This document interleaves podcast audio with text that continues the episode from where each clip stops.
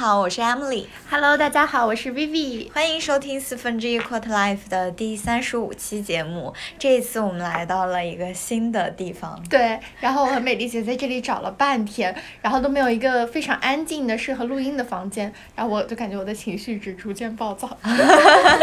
对。正好是很久之前欠大家也跟大家承诺的一期，我们想聊一聊情绪价值这件事情。在研究这件事情的时候，我跟 Vivi 我们就上网看了一些文章，发现了一个很让我们觉得秘密对生理不愉快的事情。嗯、就看到很多文章，比如说这个标题，大家细品，学会提供情绪价值，让男人宠你宠上天。还有我看到一个什么叫做高恋上女人都是这样提供情绪价值的，对，不知道为什么就是看到这些文章，好像是天然的，就是觉得哦，女性应该是提供情绪价值的那一方，然后男生你只要去赚钱，提供这个物质价值就可以了。但对于我们这种新兴女性来说，这个简直就是扎在了这个不爽的点上，嗯、因为我们认为这个情绪价值应该是每一个人都需要，也每一个人都可以去提供的。嗯，是，就像之前沈一斐的播客里面也有说到，就是，呃，当代就是女性这个独立的观念，就想要说，嗯，并不是我们就是总是脆弱，情绪最脆弱的那一方。然后也像之前我们播客里面提到的，说你提到女性的 emotional，就是都是可能比较偏负面的，但你提到男性的 emotional，大家可能会觉得，哦，这是比较中性的，可能是为了帮他在职场上塑造威严，或者像这样，对。对，之前我有听到一个故事，就是说一个男性他其实是利用情绪这个武器，就是说他可能会顾家，可能会更加的在意下属的这个情绪，就是偏女性化的人格在职场里好像是他的一个加分项。但是就像刚刚 Vivi 说的，如果一个女生在职场上非常的情绪化，发脾气啊什么之类的，就会让别人觉得啊，她是不是一个单身老 老女人？所以这种。这种这种普遍的这种性别偏见真的特别的明显。嗯，那我们今天本意也不是说去讨论说情绪或者男女双方不同的情绪，嗯、或者大家社会上对这种情绪价值的评判，我们更想的是更加广阔一点的视野去看一下有什么不一样的情绪价值，以及作为我们个体怎么样去提供以及接受情绪价值。嗯，是的，我觉得情绪不管是你在工作中也好，或者在生活中也好，嗯、你都要需要去不断的跟别人打交道。你跟别人打交道，如果遇到跟你呃嗯就是情性格或者是说想法不同的人，可能就会产生这怎么样相处的情绪。对，所以嗯，不如我们就看一下，就像在职场中或者在私人情况下，嗯、你有没有什么你觉得近期你情绪变化比较大的例子？嗯，其实我想。讲的就是在职场里的话，情绪波动是一个不会特别去彰显出来的地方。那在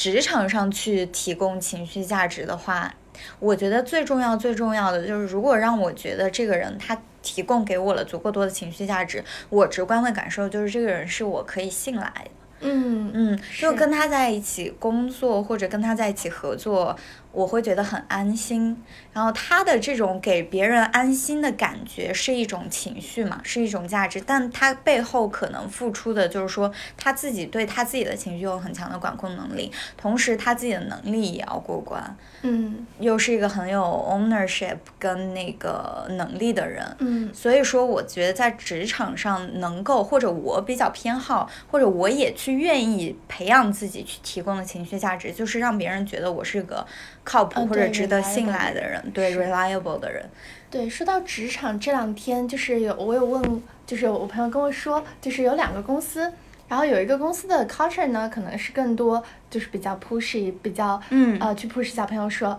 呃有点类似于 PUA，就说你哪里哪里做的不好，你应该怎么怎么做，嗯就是在这样的一个情况下，这是一个公司的氛围，嗯然后另外一个公司可能就是以。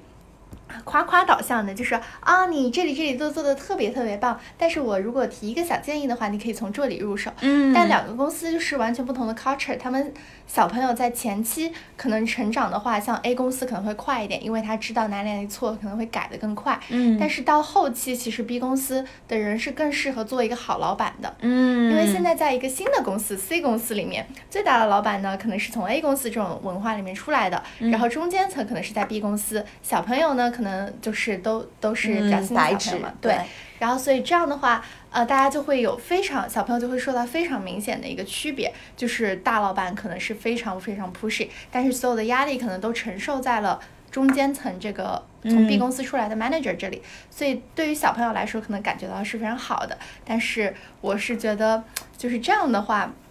我我会比较更 prefer 像 B 公司这种一个一个 culture，就是说嗯。你能够在小朋友阶段接力接受到一种鼓励的教育，那你知道你未来应该怎么样更好的去体察到下属，然后给他提供这样一个让你知道你是个 reliable，然后也能够找出别人问题的人。嗯，嗯说说到职场的这种情绪价值，其实更多的也是说偏工作场景，包括信赖啊、合作啊这种。但是如果是在亲密关系，不管是谈恋爱还是交朋友，我会觉得那个情绪价值是更加多变的，也是更加多样的。就是比如说，如果我们把情绪分成很多种类型的话，你会发现从恋爱的初期，大家选对象的时候就能够体现出他对这个另一半的价值上的需求会很不一样。比如说啊，就是我有一个朋友 A，他是一个嗯活泼好动，然后非常有喜欢有新鲜感的人，所以他对他伴侣的要求就是说，你一定要能给我有一些新的东西。就是，所以他最后找了一个呃，又又懂酒，又懂吃，然后又懂，反正就是吃喝玩乐各种都非常会生活的一个人。虽然这个人可能在其他的方面，比如说陪伴，或者是说一些陪他成长方面做的不足，但是他的那个 priority 优先级就是说我想要新新鲜感，或者我们叫它新鲜度的情绪价值，所以他就找了这样一个人。嗯嗯对，我觉得这样的话，确实就是看你在交朋友也好，或者亲密关系里也好，你会有怎么样的诉求，然后决定了你会去选择情绪这种情绪价值的一个标准。不过我特别好奇啊，那像这样的话，就是因为情绪价值是一个双方的嘛，嗯他们说。呃，就是在你去寻求对方给你的一个情绪价值的时候，你也要为对方去提供相应的一个情绪价值。对，所以说，我觉得你要找到这样非常适合的朋友或者是恋爱，也是比较困难的。对，嗯因为首先，呃，就像咱们一开始说的，情绪既有给予，也有收回得到嘛。但是如果在一段关系里，这个双方的天平是不平衡的，就只有一方在给予，或者只有一方在索取的话，那这个关系肯定，我觉得是不是会很舒服，也不是会特别长久，尤其是在爱情这里面。如果友情的话，大家包容度可能也还不错。就像薇薇之前说的一个关于情绪垃圾桶的故事，是在指的友情的范围内。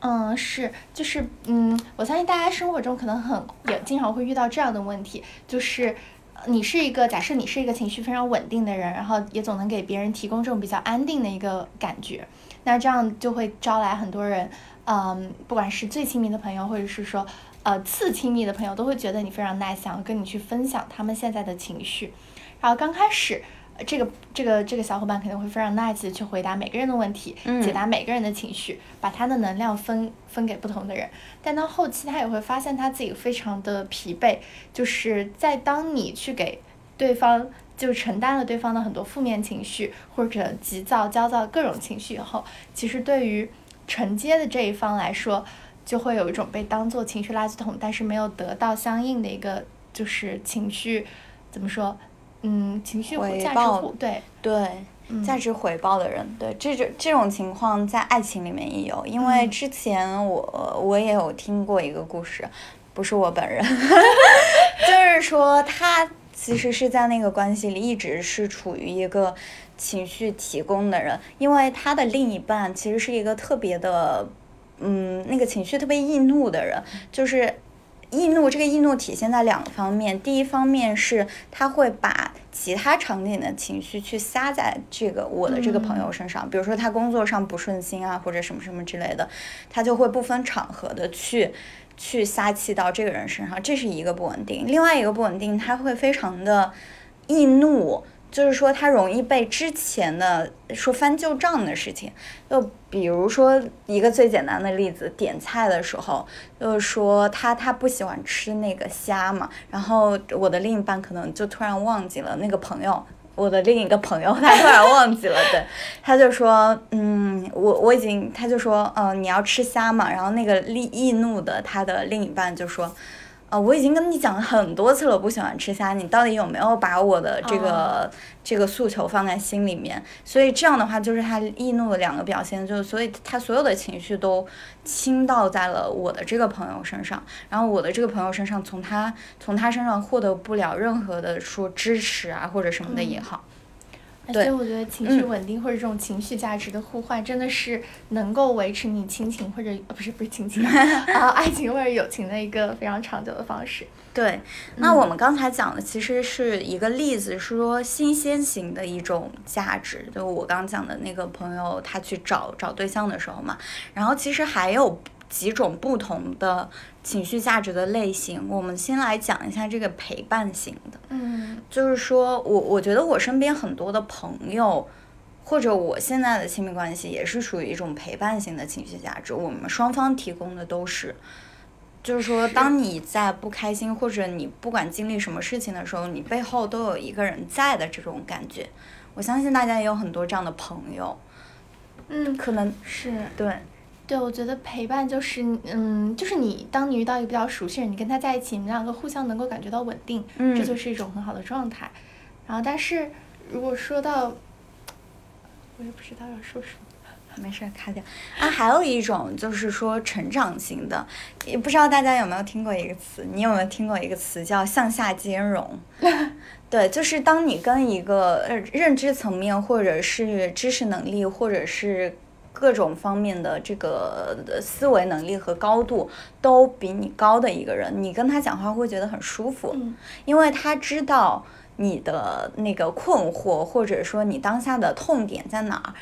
而且如果他是一个不是特别居高临下的人的话。如果 manner 特别好的话，他就能很好的跟你进行这个对话，同时也能让你感受到有有种醍醐灌顶的感觉。所以这种的话，也是很多人渴望的那种成长性的一种价值。就是说我跟你交朋友，是因为你身上能够开导我，或者能够帮我成长。嗯，是，我觉得。但这样的话，是不是经常我我你刚刚说的时候，我一直在想，其实我我有过这样的情绪，更多是在职场中，觉得遇到比较好的老板会有这样的情绪。嗯，在亲密关系里面，我我我设想啊，如果一直都是一方在包容另一方的情绪，或者带你去有一些更多的 learning，那这样的话，就是不是很难去给对方一个情绪的回报？嗯，这个我觉得要看情况。嗯，你要看另外一个人他想要的是什么。如果他不想要的是一种成长的回馈，他自己已经够了。对他想要的可能，比如说是我们之前说的新鲜型的价值，而你恰好又是能够提供这个价值的人，那你们中间也不会错。但是。这是我下一步想要讲的，因为这两个人，不管是亲密关系还是什么关系，任何两个人都是在一个动态发展的过程中的，就是你也会成长，他也会成长。那不同的成长阶段，大家的需求是不一样的。比如说在年轻的时候，大家可能更期望有一个成长型的，就是你能带带我怎么样的一个关系。但是等到你随着年龄增长，你可能又要一个陪伴型的关系了。那这时候如果对方，或者双方不能够匹配这个价值的需求的话，那就会错位，很多人就会离开，就会分开。但是朋友一般不会，朋友一般就渐行渐远。我觉得，嗯，就是是，因为很常见的故事，就很多影视剧里面，比如说一些刚初出茅庐的一些小姑娘，她可能会被一些。有成熟魅力或者能够带给你新鲜感的男生所吸引，但是等到这个女生自己也成长为一个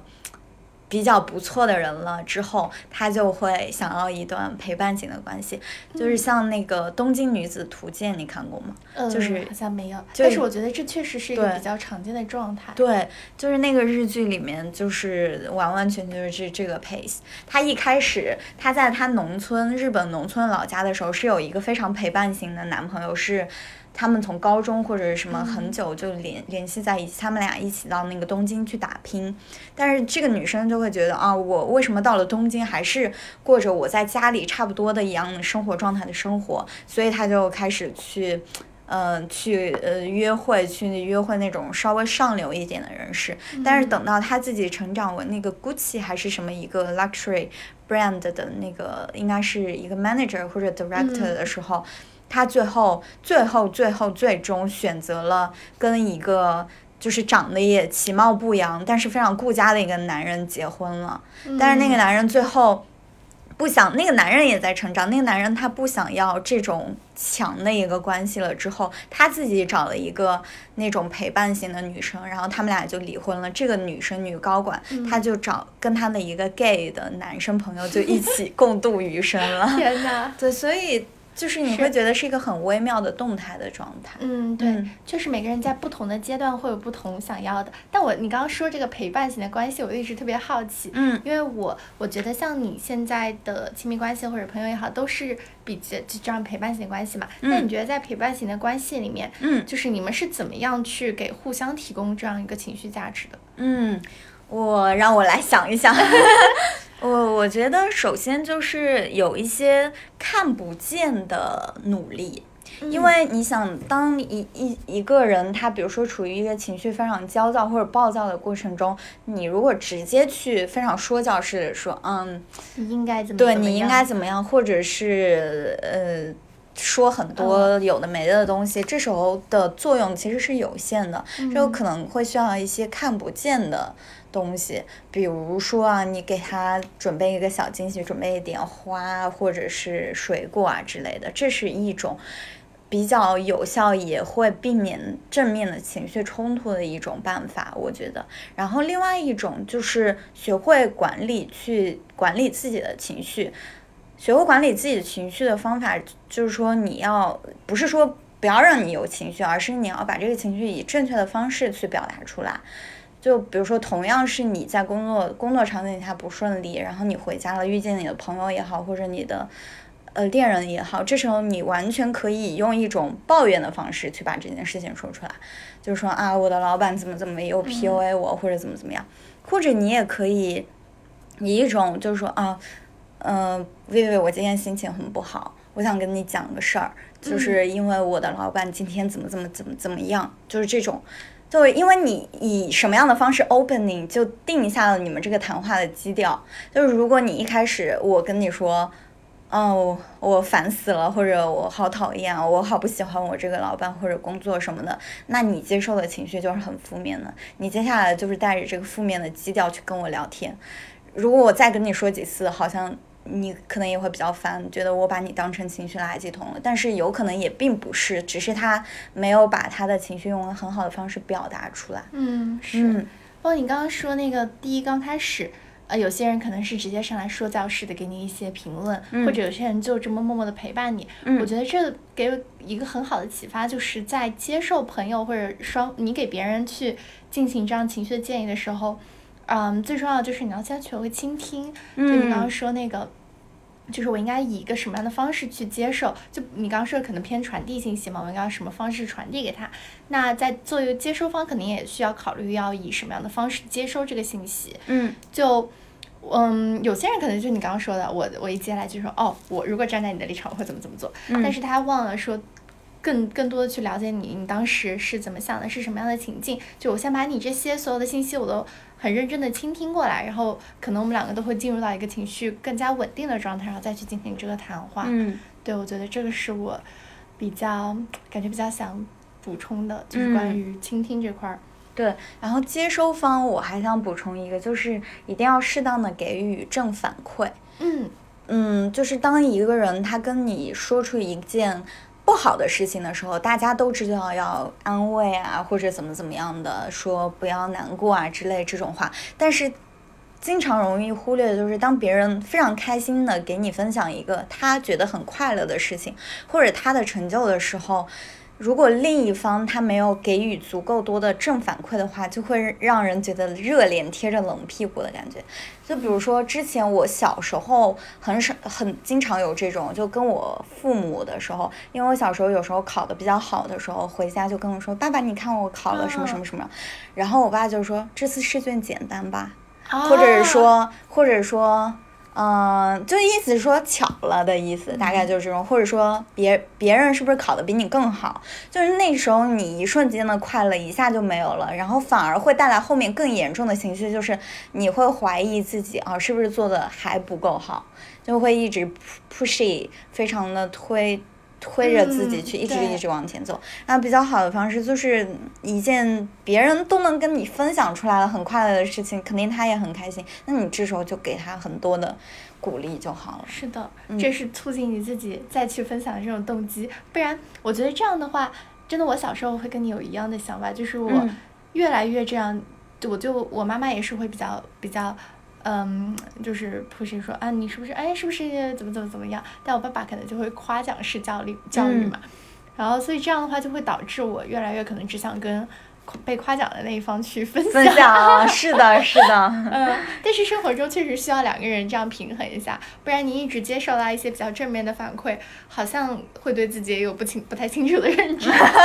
那倒也不会，因为这个世界上能给你正反馈的人，远远比给你负反馈的人要少。嗯，是。因为一般给你正反馈的人都是爱你的人，也不是说给你负反馈的人就不爱你，但是就是给你正反馈的。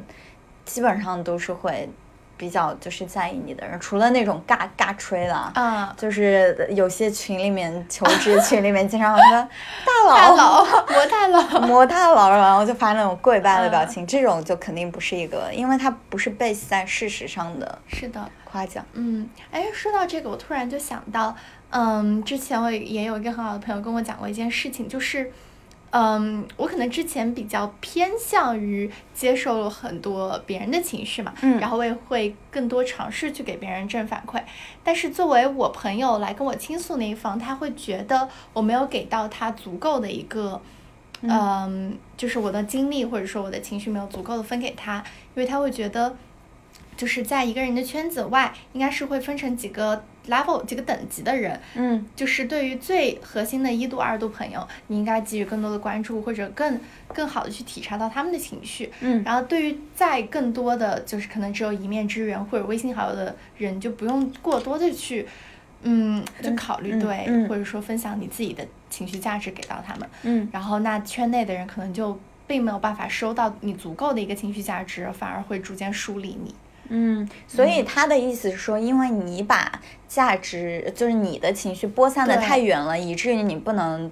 聚焦在核心。身上。嗯，这个这个观点我是同意的，但是也要去看场景去看，因为这个场景就是在于首先看你这个人到底是一个什么样的人。嗯，就是有些人他就是可可能是偏讨好型，或者是比较。那种氛围型的，他就是想让身边跟他接触的所有人都感受到他的善意，或者是就是的不想得罪任何人或者讨好任何人，这是两种情境。所以说，一个是跟这个人本身的性格有关，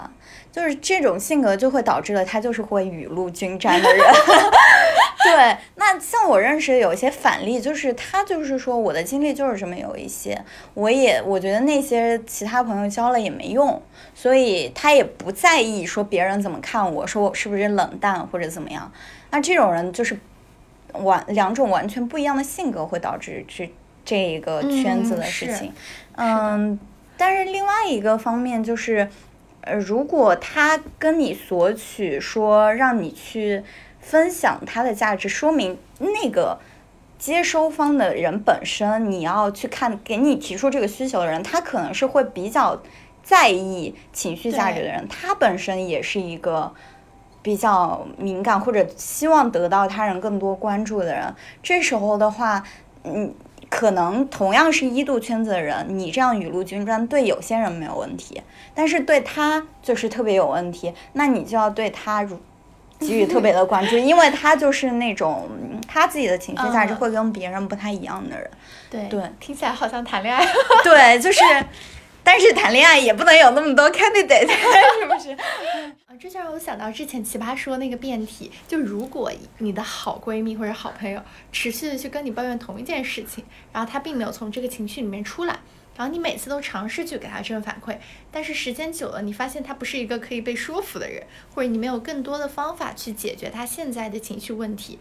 那就会遇到一个。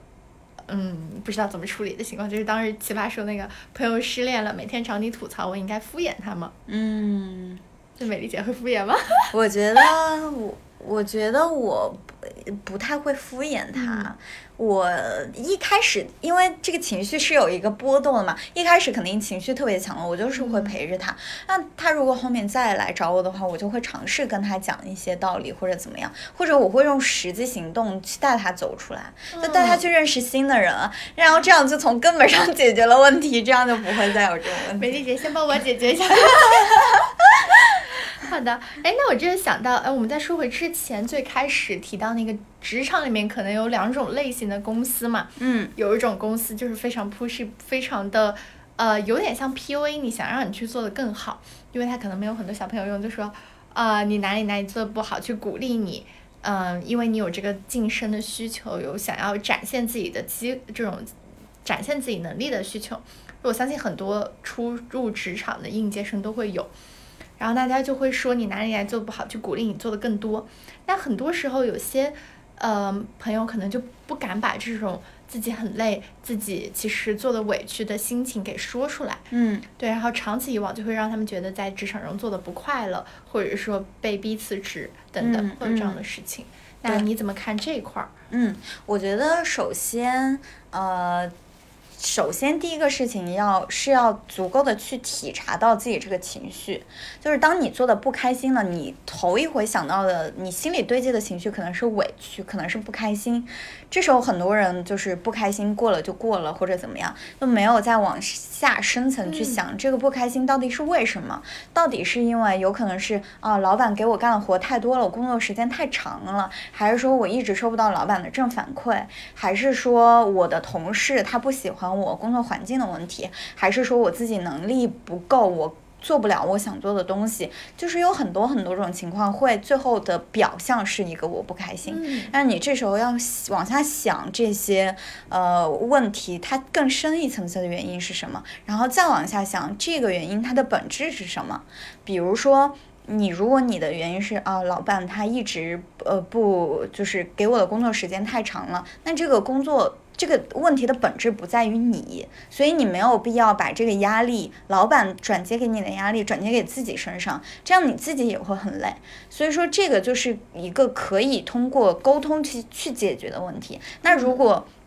你的不开心是来源于啊，我的能力匹配不不了我现在的野心，就呃，老板比如说一开始给我做了一个比较难的活，我没有做好，那老板可能就对你的信任度不足了，他就是让你做一些比较简单的活了，然后这时候你可能会觉得委屈怎么样？但这个问题的本质不在于你的老板，而是在于你没有让你的老板。认为你是一个嗯 reliable 或者能力很强的人，那这时候问题的本质是你应该提升自己的能力，通过一步一步完成自己手上这些简单的 task，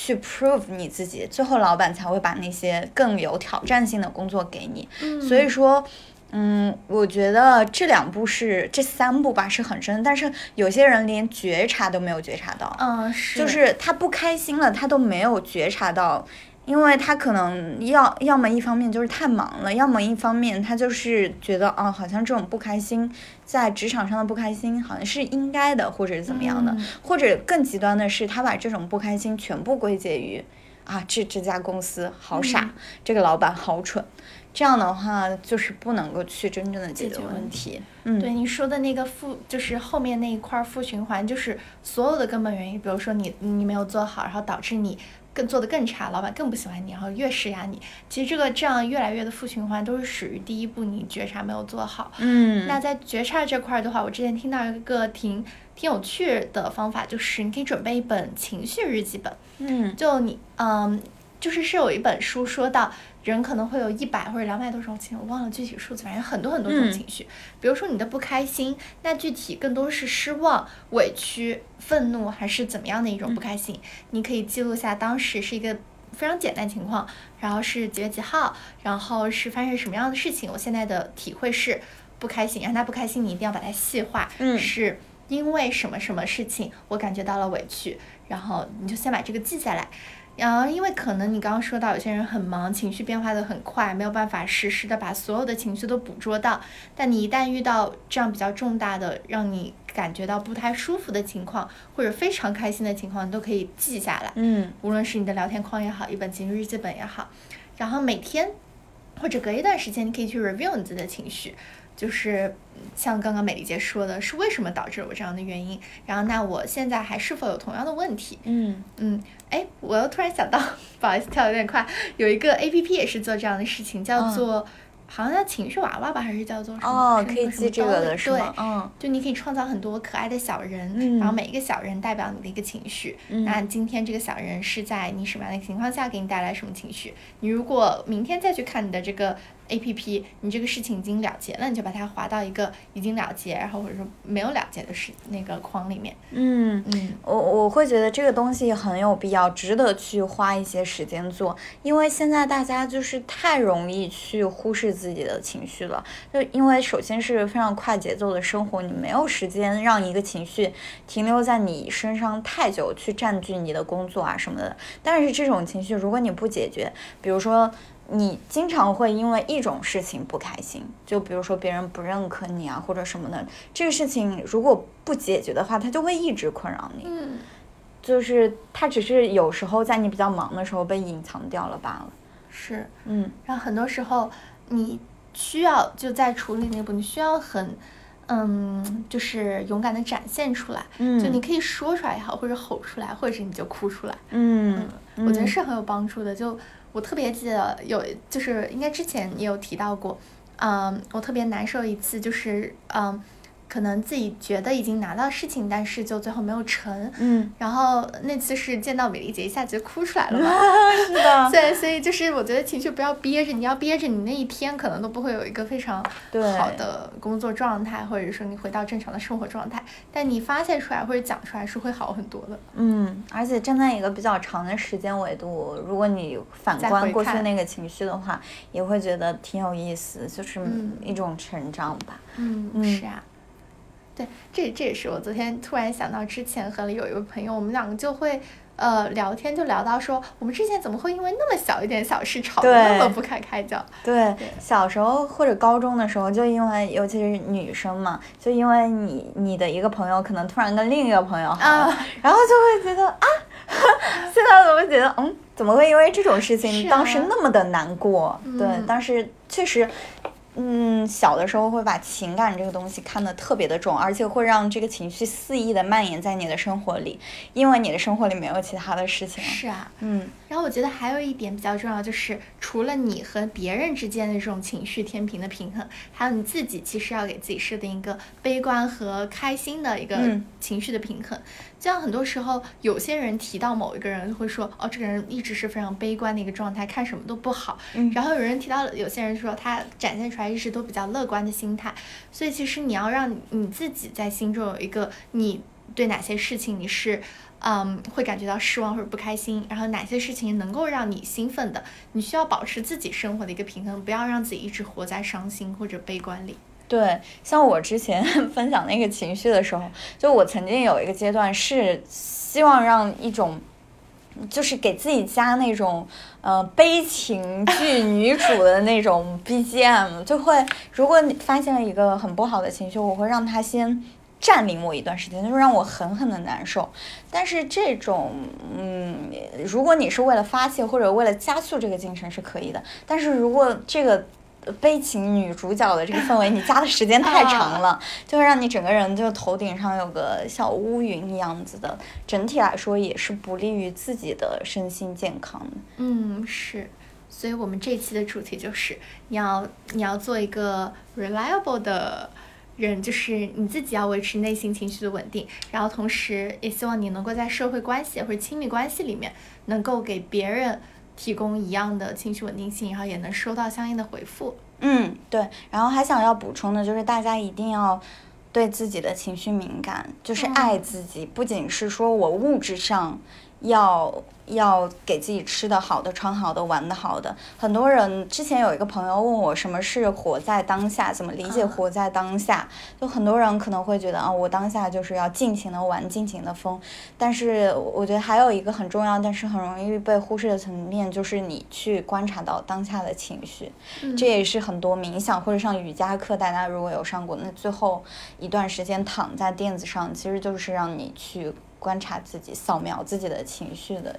一个部分，所以，嗯，除了提供情绪价值或者接收情绪价值，同时自己也要去重视自己的情绪。是的，嗯，对我特别喜欢一句话，就是，嗯，他们说你不要尝试去做一个滴水不漏的人，你可以去把真实的自己更多的展现出来，然后去体会生活吧。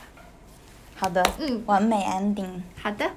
那今天的节目就是这样，也欢迎大家在评论区里跟我们分享你平常是怎么样去。嗯，体察自己的情绪，或者是你比较看重什么样的情绪价值？嗯，而且其实我们现在的听友群，大家也可以在群里面跟大家分享你今天的快乐也好，或者委屈也好，我们的群友力量是非常庞大的。对，我们也可以随时随刻变成一个夸夸群。是的，